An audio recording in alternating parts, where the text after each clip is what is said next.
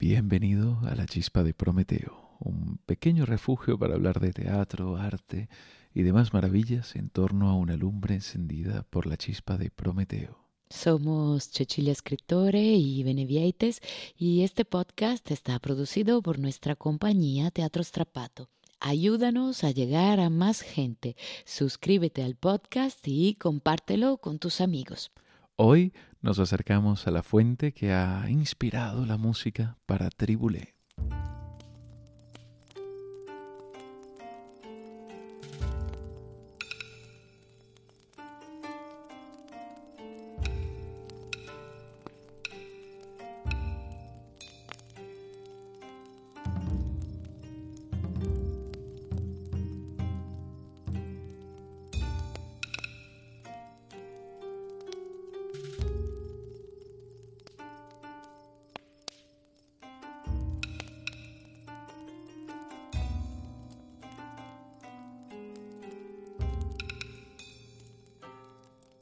Volvemos a la chispa de Prometeo tras un mes turbulento. Antes que nada, eh, nos tenemos que disculpar con nuestros oyentes porque durante un mes se ha interrumpido el programa y esto se debe a que los compromisos teatrales que hemos tenido nos han impedido asistir a esta cita contigo que para nosotros es tan importante. En estas últimas semanas hemos estado activando y reactivando proyectos de, festivales, de encuentros, de talleres, de producciones, todos proyectos de los que disfrutarás muy pronto si eres un seguidor de Teatro Strapato. Pero bueno, lo importante es que retomamos este espacio, este ratito que dedicamos a compartir contigo las cosas que nos apasionan. En el último episodio hablamos de Victor Hugo el autor del Rey se divierte, el gran mago del romanticismo francés, y lo hacíamos porque es un autor eh, muy presente en nuestro Tribulé, en nuestra última producción. Pero no solo, el autor de Los Miserables era un creador de dramas tan perfectos que ya en su tiempo eh, conquistó a los más grandes. Entre ellos se encuentra nuestro bien amado Giuseppe Verdi. Y este episodio lo dedicamos a esta otra cara del romanticismo, a esta cara italiana del romanticismo. Para entrar en esta historia nos tenemos que imaginar un telón, un telón rojo, inmenso, pesado e imponente. Ese telón es el telón de la Scala de Milano, una de las patrias de la ópera. Aquel telón esconde infinitos mundos, mundos apasionados y apasionantes, mundos que duran pocas horas y narran la eternidad, mundos de arte total, en los que todo es un símbolo que rebosa de humanidad. Esos mundos son los de la ópera, de de esa forma de espectáculo que funciona solo cuando mira los ojos a la perfección. la ópera es una cosa tremenda, porque no admite lo pequeño ni lo mediocre, no admite lo discreto ni lo modesto. La ópera emociona en cuanto expresión artística de la inmensidad la orquesta, el cuerpo de baile, el coro, es más, los coros, los cantantes, la escenografía, el vestuario, los efectos escénicos. Esto es seguramente algo muy personal, pero para mí la ópera es al escenario lo que un palacio imperial es a una vivienda. Y Verdi es uno de sus arquitectos míticos. Cuando Verdi llega a Milán, la ópera, con la O mayúscula, es la ópera de Rossini, Bellini, Donizetti, los grandes compositores del protagonista colectivo, compositores que escribían óperas en las que el protagonista era el pueblo, el pueblo celta, el pueblo de Israel. Y, y, esto lo encontraremos también en el Verdi más joven, lo encontraremos en el famoso coro de los esclavos del Nabucco. En el 1842, Verdi estrena en Milán una de las óperas que más se interpretarán a, lo largo de la historia.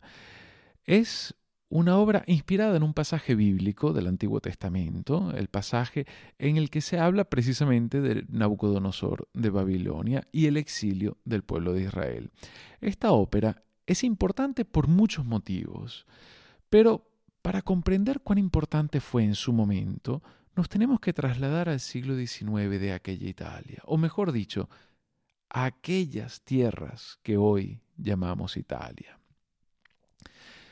Como ya hemos visto con Goethe y seguiremos viendo con todos los románticos que encontremos, uno de los elementos característicos del romanticismo es el hecho de estar acompañado y en ocasiones inclusive inflamado por un apasionado nacionalismo. Estamos en los años de los grandes nacionalismos de Europa. En estos años Italia no existe, es un sueño del que se habla en los salones y que incesantemente se ve atacado y silenciado por el orden establecido, por el poder, es decir, por Austria. En estos años, Italia es un puñado de pequeños estados, en su gran mayoría bajo la dominación austríaca. Estamos en esa Europa que germinó tras Waterloo y en la que los equilibrios de poder habían cambiado mucho respecto al periodo napoleónico. La pobre Italia, o mejor dicho, las pobres Italias, habían sido francesas y luego austríacas, y bajo ninguno de estos dominios había sentido libre. A mediados del siglo XIX, en el año 1848, las balanzas del poder en Europa sufren su primer tambaleo. En ese año hay varios terremotos sociales en Europa, con epicentros en varios lugares. Está en Francia, en España, en Bolonia, en los estados alemanes, en el Imperio Otomano y, cómo no, también en Italia, concretamente en Milán.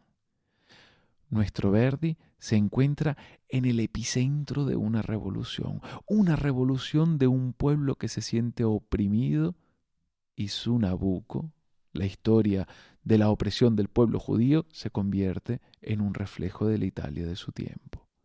El coro de los esclavos judíos se convierte en un símbolo para aquellos que sueñan una Italia unida. Va pensiero, así se llama este coro. Y seguramente lo has oído en alguna ocasión por motivos de derecho de autor no podemos poner un fragmento en nuestro programa, lastimosamente. Pero lo que sí podemos hacer es tocarte algunas notas de la melodía y leerte la traducción al español de su letra.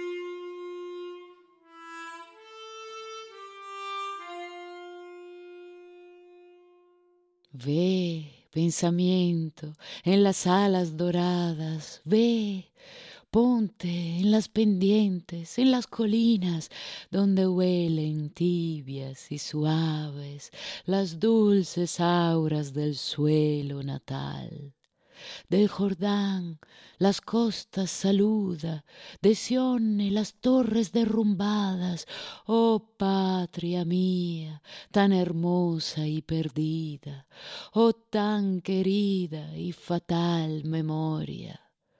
Arpa de oro del fatídico bate, ¿por qué, muda, pendes de los sauces?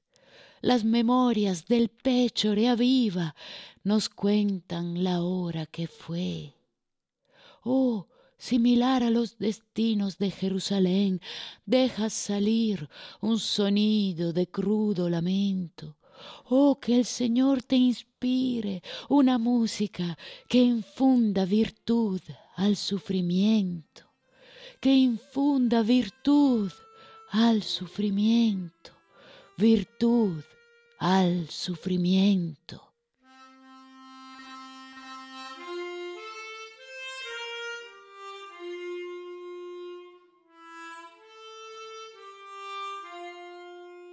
un lamento que intenta darse ánimo y sueña con esa patria lejana, casi mítica, como era la idea de una Italia unida para los italianos de aquellos años. El arte es también política. En algunas ocasiones puede decirse inclusive que es sobre todo política. Y Verdi fue un hombre de teatro, un hombre de música y un hombre político. Participó activamente en aquella tormenta que fue el Risorgimento italiano. Se dice inclusive que su nombre se convirtió en un grito de unidad para los, italianos. ¿no? Se decía Viva Verdi, y ese Viva Verdi quería decir Viva Vittorio Emanuele, re d'Italia. Verdi, Vittorio Emanuele, re d'Italia. Y si bien es cierto que Verdi era un republicano convencido, uno que habría preferido que Italia naciese como una república unida, era también consciente de que, tal y como estaba el panorama político europeo de aquellos años, eso era imposible. Si una unidad de Italia era imaginable, esta era solo con Vittorio Emanuele como rey. Por otro lado, el mismísimo Garibaldi, que más republicano de Garibaldi no se podía hacer, comprendía que para luchar contra los austríacos y unir a toda Italia bajo una misma bandera, tenían que contar con la Casa de Saboya.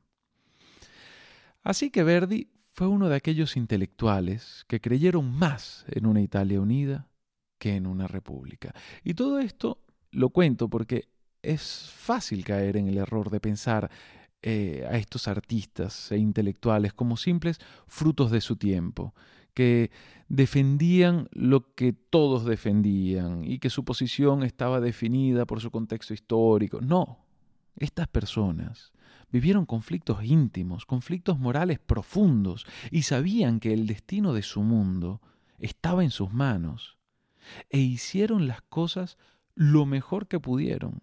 Garibaldi entregando el sur de Italia a Vittorio Emanuele, Cavour intentando mantener el apoyo de los franceses, Victor Hugo luchando con su pluma contra la pena de muerte y Verdi luchando con sus armonías contra una mentalidad obtusa, incapaz de ver el fondo del corazón de la Traviata.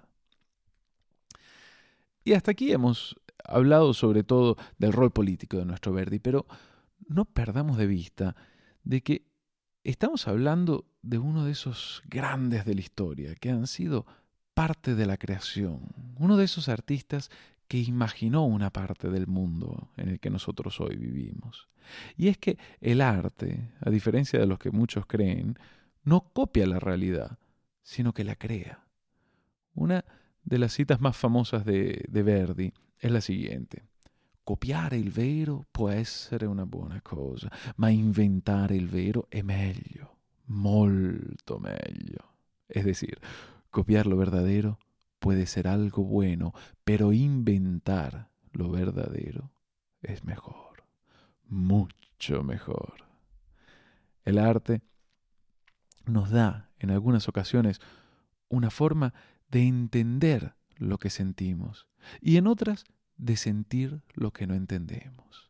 El arte dialoga constantemente con la verdad, la verdad profunda de las cosas, y Verdi estaba sediento de verdad la buscaba entre los mejores. Tenía una fe ciega en el arte, y cuando pensaba las historias que llevaría a la escena, lo hacía buscando entre las páginas de los mejores, de, Shakespeare, de Dumas, de Schiller, y, y cómo no, de Victor Hugo. Así tenemos las versiones, o mejor dicho, las visiones operísticas de Macbeth, de Otelo, de la Dama de las Camelias, de Hernani, también de Rey se divierte, que se convertiría en el Rigoletto. No entraremos en materia de análisis musical de las óperas porque no tenemos la competencia para hacerlo, pero sí intentaremos ver qué tienen en común estas obras, qué despierta el interés de Verdi. Yo creo que yo creo que Verdi amaba los dramas en los que la profunda intimidad de un personaje nos desvelaba las características más universales del ser humano. Otelo y sus celos, Macbeth y su manipulable ambición, la Traviata y su amor infinito e incondicional, su amor dispuesto al sacrificio máximo. Rigoletto y la banalidad del mal, como diría un siglo más tarde Hannah Arendt. Y es que cada uno de estos dramas, de estos personajes, existen para representar una verdad. Pero esa verdad, Verdi lo sabe, no se puede simplemente declarar. Esa verdad ha de ser velada para ser descubierta. El artista sabe que la fuerza del erotismo respecto a la pornografía es que la imagen erótica está velada y despierta la curiosidad, el deseo. Mientras que la imagen pornográfica simplemente muestra y agota la curiosidad antes de que se manifieste. El arte vela siempre. La metáfora es una forma de velar, de decir una cosa queriendo decir otra. Lo obvio no tiene cabida en el arte con la A mayúscula. Lo evidente es banal propaganda o simple pornografía. La Venus de Velázquez, el famoso primer desnudo integral de la pintura española, es quizás una de las Venus más sensuales de la historia de la pintura. Está de espaldas y vemos borroso su rostro en un espejo. No vemos nada lo imaginamos todo. Y por ello es infinita. Y podemos observarla durante horas y horas.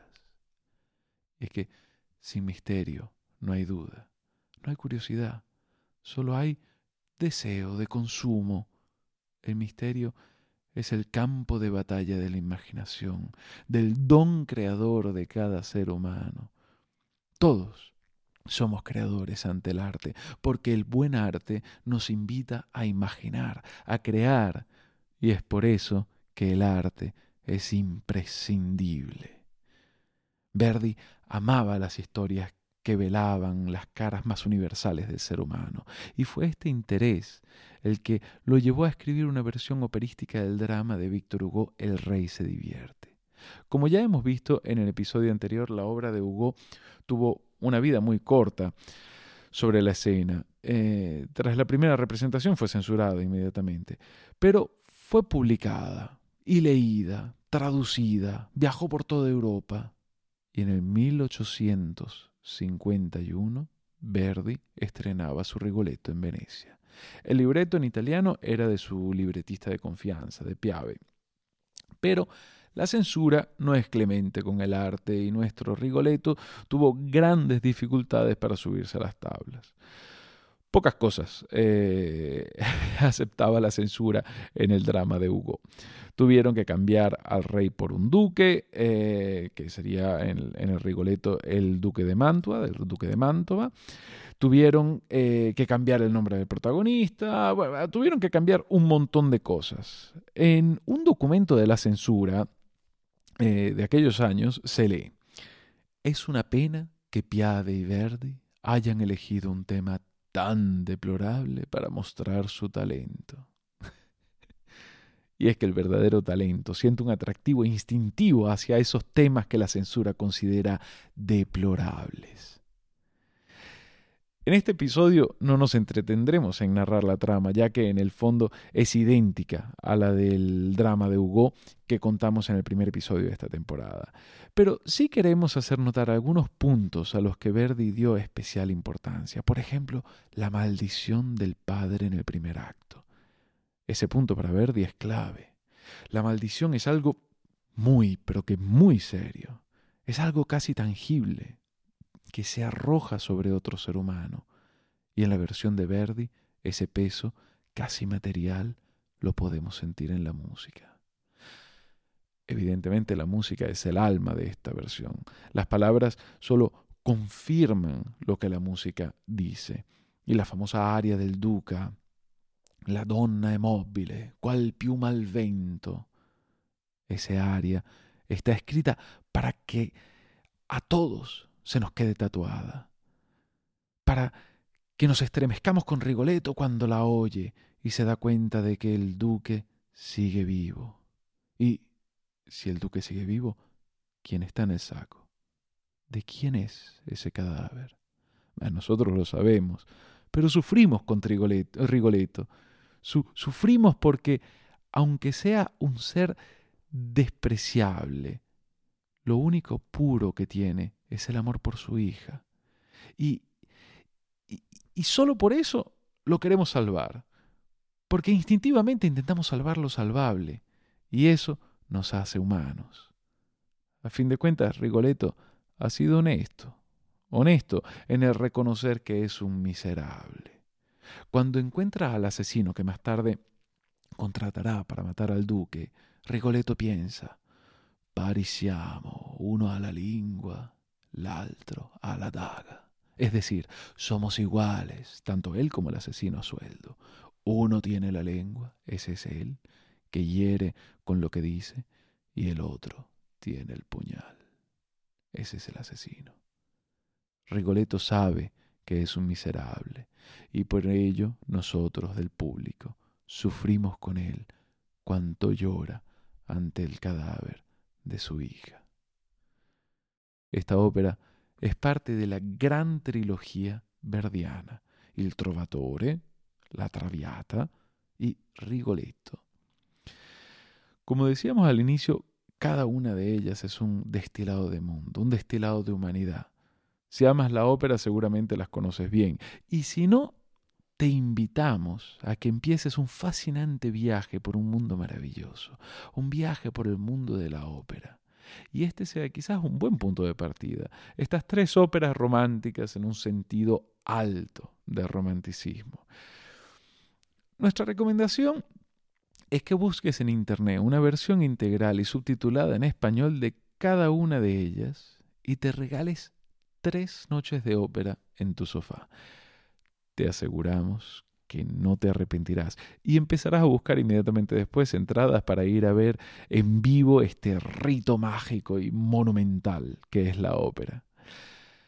Así, hemos querido recordar hoy a nuestro bien amado Giuseppe Verdi, una vez eh, que terminó pues toda aquella tormenta que fue il risorgimento, la unión de Italia, el nacimiento de una nación con todos los dolores del parto.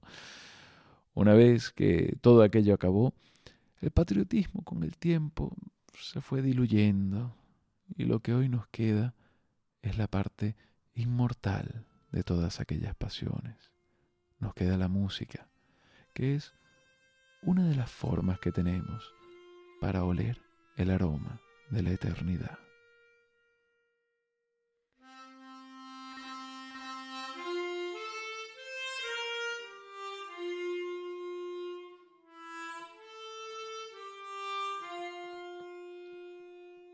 Este episodio lo terminamos diciendo Viva Verdi, pero no para decir Viva Vittorio Emanuele Rey d'Italia, sino Viva Verdi, Giuseppe Verdi.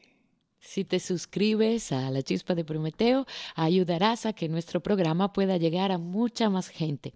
Para que esta lumbre se mantenga encendida, puedes sumarte a nosotros en Patreon. Somos Teatro Strapato y nos puedes encontrar también en Facebook e Instagram. Esperamos que tu curiosidad te vuelva a traer a La Chispa de Prometeo dentro de dos semanas. Esta vez sí serán dos semanas. Del teatro hemos pasado a la ópera, de la ópera pasaremos al cine. Y por el momento os deseamos unos días con muchas chispas y fuegos maravillosos.